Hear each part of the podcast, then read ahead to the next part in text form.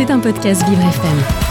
Un étudiant français s'apprête à réaliser un défi fou dans le but de récolter des fonds pour la recherche contre la sclérose en plaques. Oui, il s'appelle Brice Pedot, il a 23 ans, il vit à Nantes et se prépare à vivre une expérience exceptionnelle.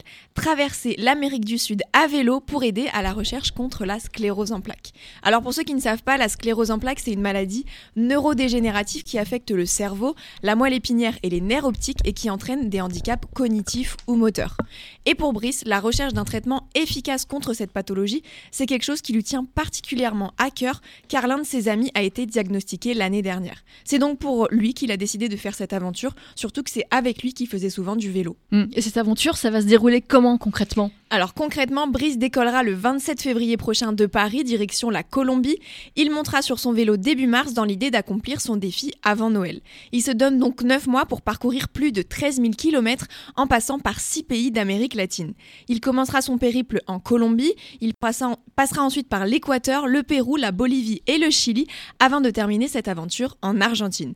Brice compte se challenger au maximum sachant qu'il y aura beaucoup de chemins sinueux sur son parcours, surtout au niveau de la cordillère des Pour récolter des dons, il mettra en place une cagnotte en ligne et espère emporter 1 euro par kilomètre parcouru.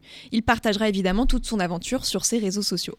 Et en plus de, de récolter de l'argent pour lutter contre la sclérose en plaques, Brice veut en profiter pour faire passer un message, pousser les gens à partir à l'aventure, à leur échelle évidemment, et profiter de la beauté du monde qui nous entoure. Il y a beaucoup de choses à voir. Ah ça c'est sûr. Vivre c'est épatant et s'ouvrir sur le monde c'est hyper épatant. Carole Clémence et Samantha Bomzesser.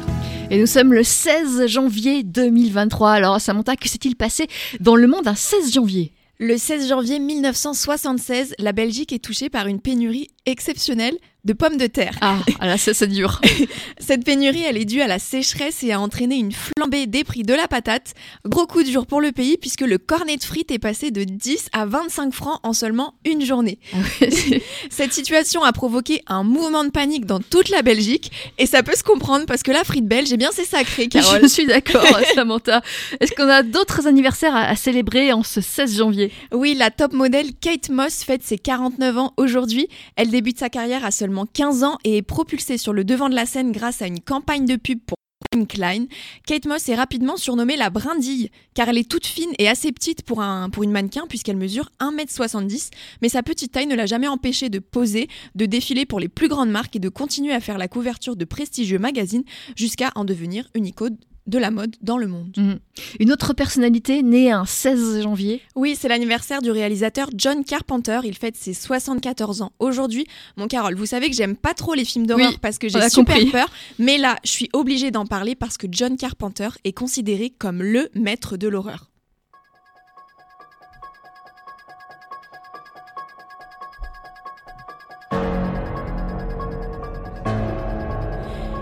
Est-ce que vous reconnaissez cette musique, Carole? Ça fait très film d'horreur. Eh bien, c'est la musique de la saga Halloween et c'est John Carpenter qui a réalisé cette série de films d'horreur à succès. Rien que de l'entendre, perso, moi je suis pas bien.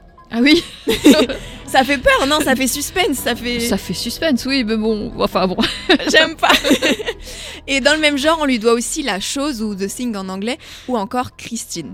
Mais même s'il est spécialisé dans les films d'horreur, John Carpenter ne fait pas que ça, puisqu'il a aussi réalisé pas mal de films de science-fiction comme Invasion Los Angeles ou New York 1997. Mm. C'était un podcast Vivre FM. Si vous avez apprécié ce programme, n'hésitez pas à vous abonner.